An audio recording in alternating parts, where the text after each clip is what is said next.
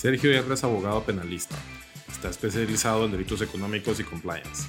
Es máster en Derecho Penal de la Universidad de Barcelona, de la cual también es doctorando.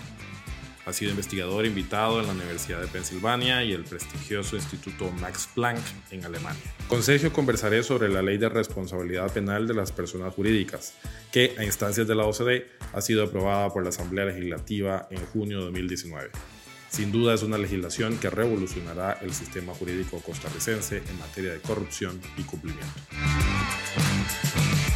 Soy Mauricio París y este es Lex Talk, el podcast.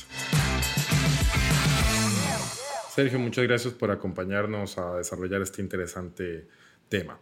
Tradicionalmente en el derecho penal se ha entendido que las personas jurídicas, es decir, las empresas, no tienen capacidad de actuar, ¿no? Y que por ende solamente las personas físicas eh, de carne y hueso podían responder penalmente. Eh, incluso existen antecedentes del Tribunal de Casación Penal eh, en donde siguió esa misma línea, indicando que las personas jurídicas no pueden cometer acciones y por ende tampoco delitos. ¿Cómo hemos logrado en Costa Rica superar este paradigma para llegar a expandir la responsabilidad penal las empresas? Hola Mauricio, en primer lugar darte las gracias por, por invitarme al, al programa. Y bueno, entrando directamente en materia, hay que aclarar en primer lugar que esto no es un invento del legislador costarricense existe una tendencia internacional muy importante encaminada a responsabilizar a las empresas de forma penal por los delitos que cometan. Estados Unidos, Reino Unido tienen más de un siglo de hacerlo. Eh, estos países evidentemente tienen un sistema legal muy distinto al nuestro. Costa Rica tiene un sistema legal basado en el modelo europeo. Y los países europeos de igual forma lo han, lo han ido cambiando. Primero los escandinavos que tienen décadas ya de hacerlo. Eh, y en Europa prácticamente todos los países ya han establecido responsabilidad penal de las personas jurídicas, a, excepción de Alemania e Italia que tienen responsabilidad de carácter administrativo. En América hay una importante tendencia en este, en este sentido también. Por ejemplo, nuestros hermanos de Centroamérica, los guatemaltecos, ya la tienen. En Sudamérica, Chile, Brasil, Ecuador, Argentina, Colombia está en proceso de, establecer la ley y Perú es el único que copió a Alemania e Italia bajo un modelo de responsabilidad administrativa. Cabe destacar que inclusive Alemania, con un derecho administrativo sancionador que está a años luz del nuestro, están considerando hacer el cambio a la responsabilidad penal. Entonces esto no es un escenario nuevo. Entrando concretamente a la pregunta, ¿cómo pasamos de un escenario en el cual no se castigaban a las empresas por el el, viejo lema Societas delinqueren non potest a un nuevo escenario en el cual sí se castigan a las, a las empresas bajo el derecho penal. Y aquí hay que tener muy claro que el derecho penal tiene una relación muy estrecha eh, que existe entre la teoría o dogmática y la aplicación práctica. Para probar la existencia de un delito, cualquier delito durante un proceso penal, se ha establecido una fórmula basada en la dogmática. Sin embargo, tanto la dogmática como la aplicación práctica del derecho penal deben de ser dinámicas y deben de adaptarse a los cambios socioeconómicos de las sociedades. Eh, actualmente, y desde hace varias décadas, las empresas tienen mucho poder económico, social e inclusive político, en algunos casos más poder que los propios estados. Esto ha generado que los delitos económicos se cometan mayormente utilizando empresas el crimen organizado de igual forma utiliza empresas y de una forma cada vez más internacional. Es decir, la criminalidad económica es cada vez más compleja, más internacional y utilizan empresas para cometer delitos. Ahora bien, propiamente el delito de corrupción pública se da porque existen dos elementos. En primer lugar, un funcionario público que solicita un soborno y una empresa que lo paga o viceversa, una empresa que ofrece un soborno y un funcionario público que lo acepta. Es aquí donde las autoridades se han dado cuenta de que hay un gran deber por parte de las empresas en prevenir la corrupción y eso es como entramos a esta nueva ley que viene a castigar, pero también a prevenir los delitos de corrupción. Ya desde hace aproximadamente 15 años existía la ley contra la corrupción y el enriquecimiento eh, ilícito, que digamos, entiendo es como el primer hito sobre, sobre el tema y ya contenía incluso eh, sanciones contra las empresas. ¿Qué, cambia? ¿Qué, ha evolucionado entre una norma y otra y en dónde está precisamente el cambio de paradigma en cuanto a la responsabilidad de las empresas? Efectivamente, la ley contra la corrupción y el enriquecimiento ilícito en su artículo 44 establecía una sanción en contra de las personas jurídicas que cometiesen delitos de corrupción pública. Sin embargo, para poder aplicar esta sanción era necesario que en primer lugar se diera un proceso penal en contra de una persona física y existiese una condenatoria firme en contra de esa persona previo a poder iniciar el proceso administrativo en contra de la persona jurídica. Esto conllevaba que en la práctica no se aplicase nunca, porque los procesos legales, penales, perdón, especialmente en procesos de corrupción, son sumamente complejos de investigar y procesar y tardan muchísimos años. Entonces, desde el punto de vista práctico, este artículo nunca se aplicó. El cambio de paradigma se da por un tema de economía procesal y un tema de eficacia de la norma. Poder aplicarla realmente en un mismo proceso penal en contra de una persona física y una persona jurídica. Eh, entenderíamos que la responsabilidad penal de las empresas estaría limitada a algunos delitos en específico, es decir, no se aplicaría a todos los delitos contemplados en la legislación costarricense. Me cuesta imaginar que pueda aplicarse la responsabilidad penal, por ejemplo, en delitos de homicidio o de violación, por ejemplo. Eh, eh, ejemplos que, que, pueden resultar incluso absurdos. Pero la pregunta concreta que te quisiera hacer es a qué delitos o a qué tipo de delitos sería eh, extensible la responsabilidad penal a las empresas. La ley de responsabilidad penal de las personas jurídicas solo aplica a ciertos delitos. Específicamente se han establecido los delitos de corrupción pública. Son bastantes delitos, pero por mencionar algunos, enriquecimiento ilícito, cohecho, cohecho transnacional. Se incluye además un nuevo delito en el Código Penal que es el delito de falsificación de registros contables y por esto responde la persona jurídica. Sin embargo, y aquí es importante aclararlo, a futuro, sin lugar a dudas, la responsabilidad penal de las personas jurídicas abarcará más delitos, especialmente delitos de carácter económico, estafas, delito fiscal, blanqueo de capitales, delitos asociados al crimen organizado, tráfico de drogas y demás delitos, delitos ambientales, etc. Esto es lo que ha pasado en otros países, por ejemplo en Argentina. Y en cuanto al tipo de empresas, estamos hablando solamente eh, de empresas registradas en Costa Rica, estamos hablando de sociedades anónimas, sociedades de responsabilidad limitada. Eh, ¿A qué tipo de empresas se le aplicaría la responsabilidad penal? Sí, en el artículo 2 establece los alcances de la ley y la misma se puede aplicar a todas las personas jurídicas de cualquier tipo que estén establecidas en Costa Rica y además, eh, bueno, incluidas hasta fideicomisos, fundaciones, etcétera, y personas jurídicas que se presuma que tienen actividad nuestro país. ¿Qué, ¿Qué, pasaría, por ejemplo, este tipo de delitos en, muchas ocasiones son cometidos eh, de una forma bastante sofisticada que puede incluir la eh, existencia de testaferros, por ejemplo, o en casos en donde las decisiones que toman las empresas eventualmente eh, son tomadas por distintas personas. ¿cómo, ¿Cómo se puede o cómo se aplicará esta legislación para que en estos supuestos no se pueda evadir esa responsabilidad en un procedimiento penal. El artículo 4.c eh, de la ley establece un apartado muy interesante en el cual prevé esos escenarios que estás mencionando, Mauricio. El caso de intermediarios que actúan en representación de la persona jurídica pero que no forman parte de la misma, que han sido contratados o instados por sus representantes legales o demás personas de la, de la empresa. ¿Y qué, ¿Y qué sucedería en el caso en donde dentro de una organización empresarial eh, de, un gran tamaño, por ejemplo, no fuera posible identificar una persona concreta eh, que sea eh, a la cual se le pueda endilgar la responsabilidad penal? Sí, la, responsabilidad penal de la persona jurídica será independiente de la persona física y, subsistirá aun cuando no sea posible identificar a la persona física que cometió el hecho.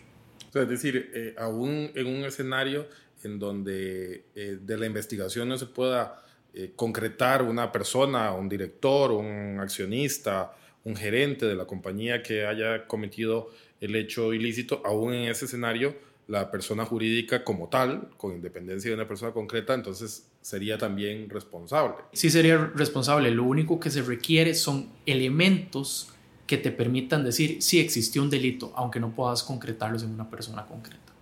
¿Y, qué sucede, digamos, en los escenarios en donde el hecho delictivo eh, es cometido por una persona que si bien puede ser parte de una empresa o de una organización empresarial, digamos, esa persona está actuando mm, por su cuenta, es decir, eh, lo que está haciendo es procurando un beneficio eh, para sí y no necesariamente para la, para la empresa. Es decir, cuando no hay un plan de autor, por así decirlo, de, de la empresa para eh, ganar una licitación, un contrato, de alguna forma tener un beneficio como empresa, sino es un acto más individual de una persona, pero que es cometido eh, en el, eh, desarrollo de una actividad empresarial. Sí, en estos casos que mencionas, la persona jurídica no será responsable por el actuar en beneficio propio del empleado. Sin embargo, cabe destacar que en la práctica es difícil establecer cuando no hay un beneficio, ya sea directo o indirecto, por parte de la empresa del actuar de su empleado. Pero entonces eh, quisiera que nos ayudes a entender sobre qué persona es que va a recaer la, responsabilidad penal. Es decir, eh, quién es la persona que va a la cárcel al final de cuentas. Estamos hablando de que es una responsabilidad que cae sobre los eh, accionistas, los dueños de la empresa, que cae sobre, sobre el gerente. ¿Sobre quién exactamente recaerá la responsabilidad penal? Aquí es importante aclarar desde un inicio que la responsabilidad penal en contra de la persona jurídica es una responsabilidad de carácter económico, es decir, se establece una multa económica sobre la empresa como ficción jurídica o sanciones de no poder contratar con la administración pública, etcétera, etcétera. Ahora bien, puede subsistir y debería de subsistir una responsabilidad penal en contra de una persona física, es decir, una persona de carne y hueso que al final de cuentas es quien comete el delito de propia mano, porque una empresa no puede cometer un delito por sí sola. Las empresas actúan por medio de sus empleados o representantes legales. Y estas personas físicas le subsiste la responsabilidad penal de carácter individual por esas actuaciones que cometen es necesario que, digamos, los directores o los dueños de las empresas eh, tengan conocimiento que exista algún grado de tolerancia con respecto a las actuaciones de sus empleados. Por ejemplo, pienso en un escenario de un, de un gerente de venta de una empresa que dentro de su remuneración va a recibir una bonificación anual si logra determinados objetivos de venta. Si está cercano a ese eh, momento en el cual tiene que cumplir esos objetivos y esa persona, pensando en su único eh, beneficio, eh, le da una dádiva a un funcionario público, una dádiva de, su dinero, ni siquiera del dinero de, la empresa, para efectos de lograr que la empresa se adjudique eh, una, una, contratación específica y con eso poder, por ejemplo, eh, lograr esos objetivos de venta y ganarse esa bonificación que está prevista. Es decir, en esos casos en donde un empleado está actuando de esta forma ilícita, va a ser necesario que el gerente general de la compañía o los directores de alguna forma tengan conocimiento de estos hechos o los toleren o los incentiven o aún eh, que estos eh, escenarios no se den, existiría responsabilidad penal de la empresa. Sí, en estos escenarios aún subsistiría la responsabilidad penal de la empresa. Y es que uno de los componentes más importantes de esta ley es las medidas de control que debe establecer la empresa para prevenir que no se cometan hechos delictivos. Y aquí se establecen controles financieros, de procesos, eh, de operaciones, etc.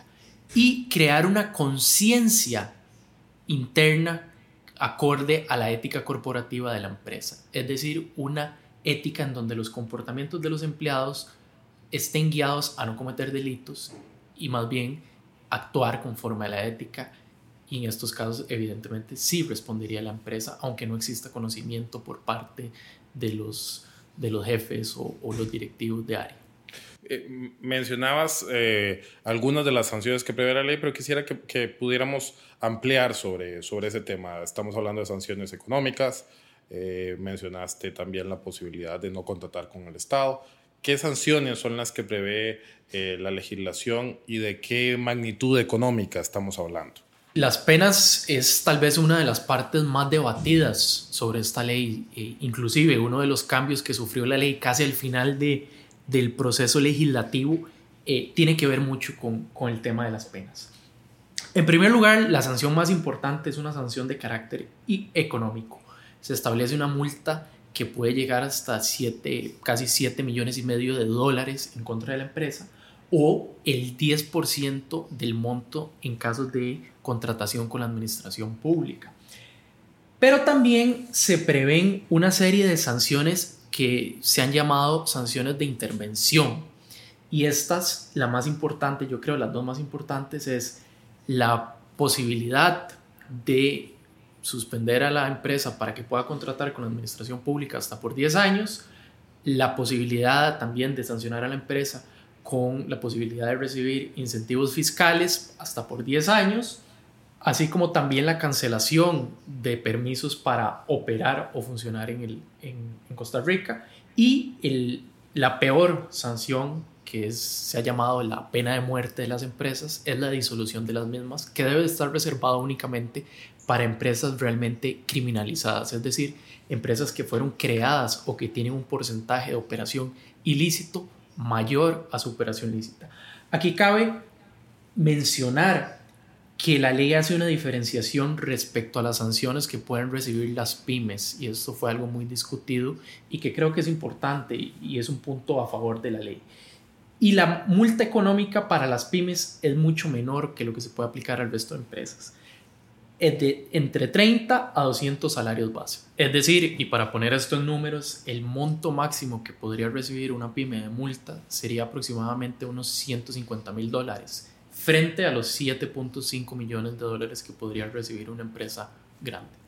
Y eh, estas sanciones son eh, acumulativas, es decir, te doy un ejemplo, en, Costa Rica el grueso de las empresas eh, multinacionales que operan en el país lo hacen en el régimen de zona franca, es decir, con unas exoneraciones fiscales significativas que hacen a Costa Rica un país atractivo para este tipo de inversiones. Entonces, pensemos en una empresa multinacional de gran tamaño, eh, que opera en zona franca, si eventualmente eh, cometiera alguno de estos hechos ilícitos, eh, se podría ser acreedora no solamente de una sanción máxima de 7.5 millones de dólares, sino también esto podría traer aparejado la cancelación del régimen de zona franca y de los beneficios que, que tiene aparejados.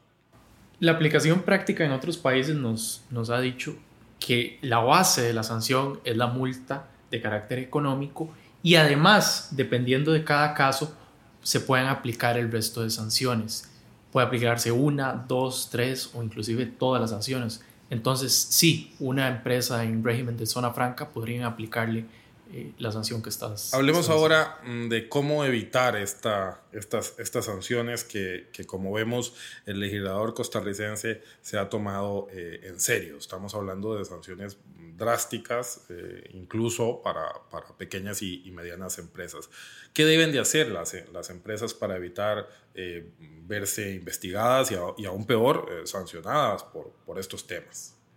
Bueno, esa es la parte más novedosa e importante de la ley que recientemente aprobamos en nuestro país y viene a crear la práctica que, que, se conoce en otros, en otros países como compliance o anticorrupción. Básicamente, el compliance y la anticorrupción viene a establecer una serie de parámetros muy importantes para las empresas de cara a que conozcan sus riesgos penales, sus riesgos de cometer delitos, los gestionen y los prevengan por una serie de controles financieros, operacionales, etc. Y esto tiene efectos muy positivos en las empresas. En primer lugar, te puede mantener alejado de un procedimiento penal. Pero en caso de que se dé un proceso penal, te puede ayudar a reducir de forma considerable la multa que te pueden llegar a imponer las autoridades. Esto puede conllevar a que las empresas tengan una reducción de hasta un 40% de la multa que se les puede llegar a imponer. La ley eh, conoce o establece que este modelo de compliance se llamará modelo de organización, prevención de delitos, gestión y control. Y esto es muy importante porque el compliance no solo te puede ahorrar la multa y el proceso penal, sino que tiene otros eh, caracteres muy importantes para la empresa. Refuerza tu imagen corporativa, tu compromiso como empresa con la ética, la responsabilidad social corporativa inclusive. Y más importante, un compliance bien hecho, porque así lo establece la ley. La ley te pide que establezcas controles financieros como empresas. Y estos controles te pueden ayudar como empresa a no o a prevenir eh, los fraudes internos cometidos por los empleados. Y aquí las estadísticas internacionales son sumamente claras. Eh, aunque desgraciadamente muchas empresas digan, no, a mí eso no me va a pasar o no me, no me sucede. La realidad es que las empresas pierden en promedio el 5% de sus ingresos brutos por fraudes internos cometidos por empleados. Entonces, si vemos, es una inversión que puede ser importante, pero que le puede generar un importante ahorro económico a la empresa en muchos elementos. Este eh, modelo de, cumplimiento que estás eh, indicando, de compliance, eh, es un modelo que las empresas ahora van a tener que implementar obligatoriamente o es un modelo facultativo, es una obligación formal adicional eh, para las operaciones de las empresas o, simplemente eh, va a ser para aquellas que quieran evitar este modelo de sanciones. Esto que planteas es una discusión bastante interesante, porque si bien la ley dice que es facultativo, mi interpretación de la norma es que es de carácter obligatorio y es que la ley en un, en un artículo establece que las empresas tienen el deber legal de evitar la comisión de hechos delictivos de, delitos de corrupción pública. Y es aquí donde yo considero que hace que el programa o el modelo sea de carácter obligatorio. ¿En qué se traduce al final de cuentas ese, ese modelo de cumplimiento? ¿En qué acciones concretas una empresa, eh, pensemos incluso en una pyme que mm, quiere eh, cumplir con estos eh, requerimientos, qué es en concreto lo que debería de comenzar a hacer? Respecto a este punto, cabe mencionar en primer lugar que la ley tendrá un mayor impacto sobre pymes o empresas nacionales, porque la mayoría de estas no tienen programas de compliance ni estructuras tan bien organizadas como si lo tienen ya las multinacionales, que tienen programas de compliance que les vienen de sus casas matrices. En este caso, las empresas multinacionales tendrán que modificarlos y adaptarlos a la normativa costarricense. Concretamente, respecto a tu pregunta, en primer lugar, lo que debe demostrar la empresa es un compromiso real con una conducta ética. Y en segundo lugar, es la creación específica del modelo. Y aquí es importante aclarar que los modelos son un traje a la medida. Es decir, un modelo le funciona a una empresa, pero no le va a funcionar a otra. Ese mismo modelo no le va a funcionar a otra empresa. Hay que hacer el, el modelo específico para cada empresa. En primer lugar, hay que conocer los riesgos que tiene la empresa en su entorno, en su actividad. Posterior a esto hay que establecer un código de conducta, un código de conducta que debe de ir más allá de solamente enumerar los valores, la misión y visión de la empresa.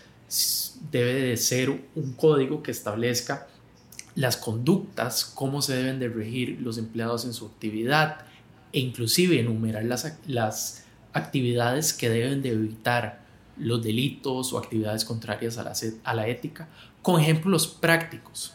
Asimismo, es importante establecer protocolos, procesos, controles financieros, controles o procesos encaminados a prevenir la comisión de delitos durante procesos de contratación pública.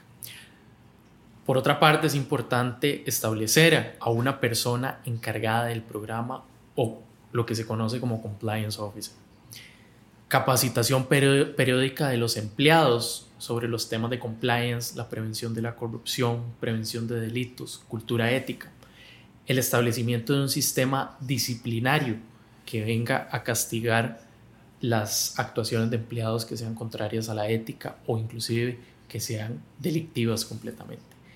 Y realizar auditorías externas de forma regular.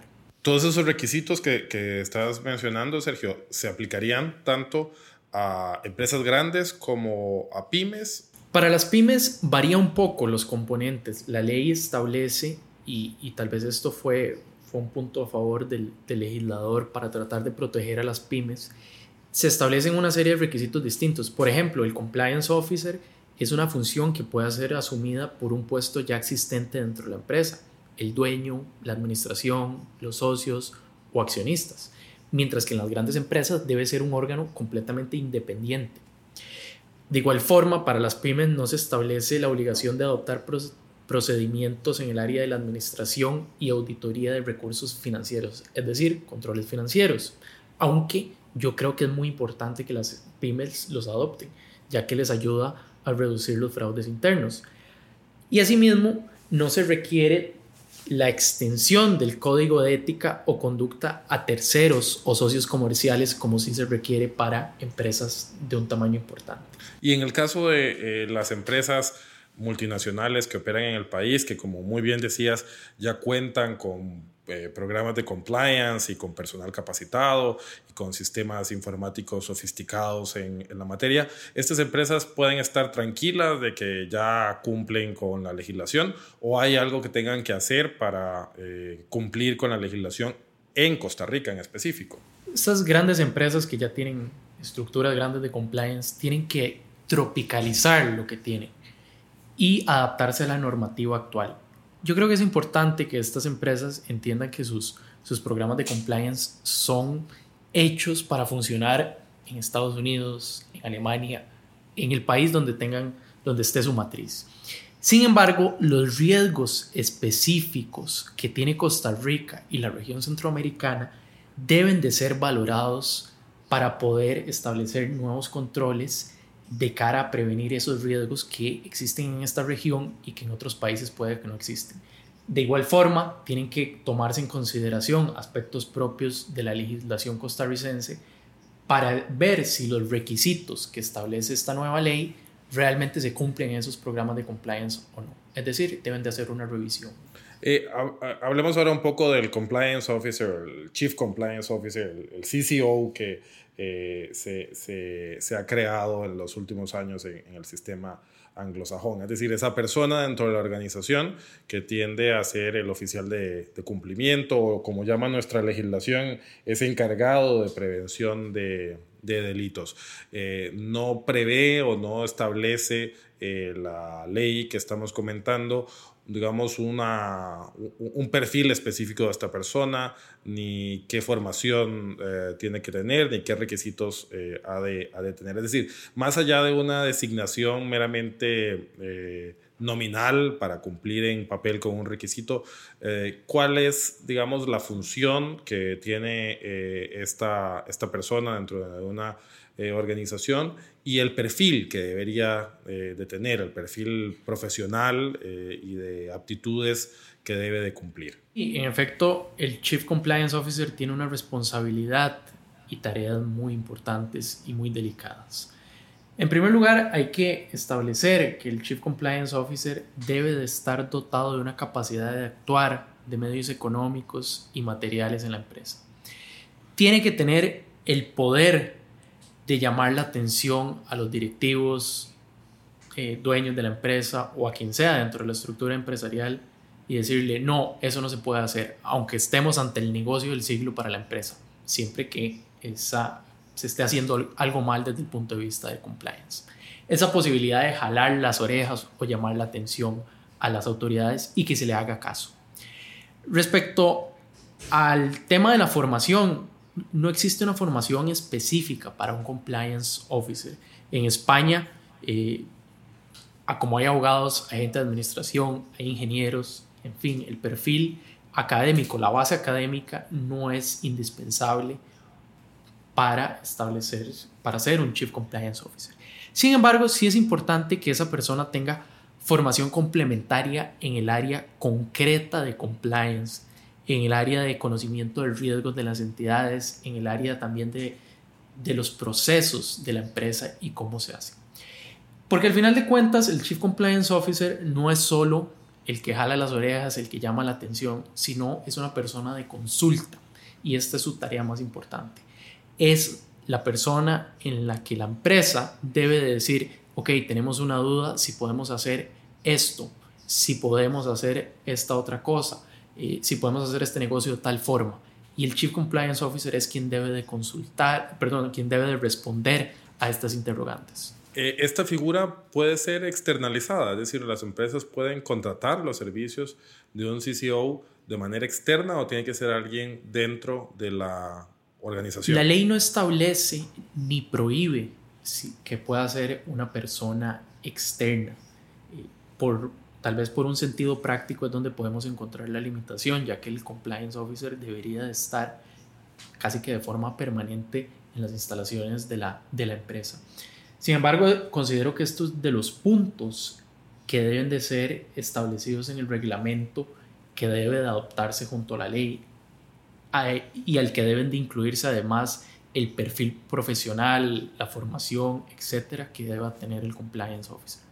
¿Te parece que estamos eh, entonces en, presencia de una nueva área de práctica para los abogados en Costa Rica? Hay una oportunidad de negocios para, para los abogados que quieran eh, especializarse en estos temas.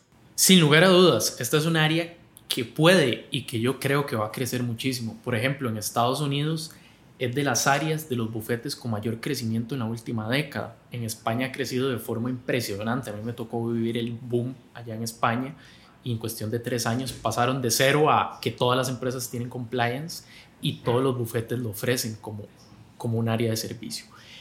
Eh, en Latinoamérica, en Brasil, con el caso Lavallato y la ley de empresas limpias, ha disparado a los bufetes especializados en esta área específica poniéndolos al nivel inclusive de bufetes norteamericanos.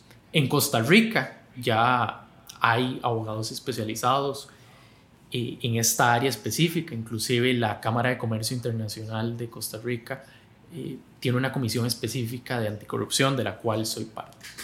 Sin embargo, aquí sí quiero ser claro que tenemos que ser profesionales responsables y como dice el refrán, en tiempos difíciles nacen falsos profetas. En España todo mundo eh, se vende como experto en compliance y la realidad es que son pocos los abogados que saben hacer un programa de compliance bien hecho.